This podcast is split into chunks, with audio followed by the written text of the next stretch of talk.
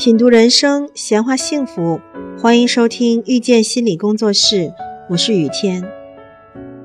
有一份美国的调查显示，人们对于害怕事物的调查问卷中，害怕公众演讲排在了第一位，而害怕死亡才排在第七位。人们对于在公众场合演讲的恐惧，不亚于对死亡的恐惧。但是演讲并不会危及我们的生命安全呀，为什么我们还会这么的恐惧呢？我的一位朋友非常害怕公开演讲，但是他的工作又无法避免演讲的场合，所以每一次他都胆战心惊的。我问他，如果讲的不好意味着什么？他说，如果讲的不好就很没面子。我又问他。没面子意味着什么呢？他说：“没面子，他就不好管理团队了。”我再问他：“管理不了团队又会怎么样呢？”说到这里，他恍然大悟，这是他对自己生存的恐惧啊！管理不了团队，他就当不了管理者，收入就会下降，社会地位就会下降，这引发了他很多的焦虑。但实际上，演讲的不足并没有影响到他的实际工作，这只是他对恐惧放大的结果。也许害怕公共演讲的人，真正恐惧的是失败的演讲会损害个人的形象，而个人的形象正是我们生存的需要，所以这直接激发了我们对死亡的恐惧和焦虑。你所恐惧的不仅仅是演讲时候的紧张，而是恐惧别人对你的看法。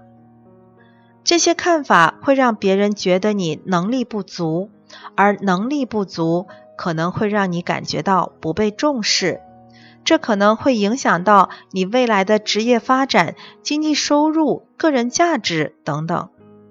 有时候，我们的恐惧。大多数是并没有真实发生的事情，而是我们对自己想象出来的后果感到恐惧。所以，恐惧并不是我们的敌人，它只是在尽它的职能去保护我们，保护我们自己都意识不到的地方。但是，很多时候我们往往不能信任自己的恐惧情绪，因为。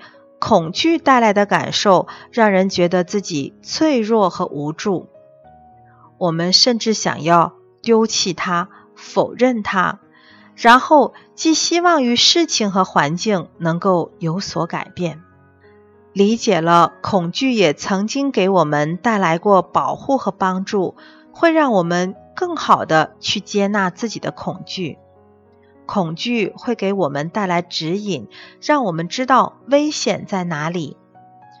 同时，我们可以根据这些危险去判断自己的行为和方向。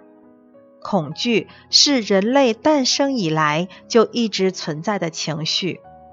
当我们出现恐惧的时候，并没有什么不对。从进化论的角度来看，恐惧的存在也是合理的、有用的。如果没有恐惧，我们可能早就不在这个世上了。某种程度来说，恐惧是我们生存的技能之一。理解你的恐惧，才能勇敢而智慧的走下去。这就是勇气的诞生。感谢收听遇见心理工作室，我是雨天。如果您喜欢我们，欢迎加入 QQ 群八三二四九六三七零。谢谢。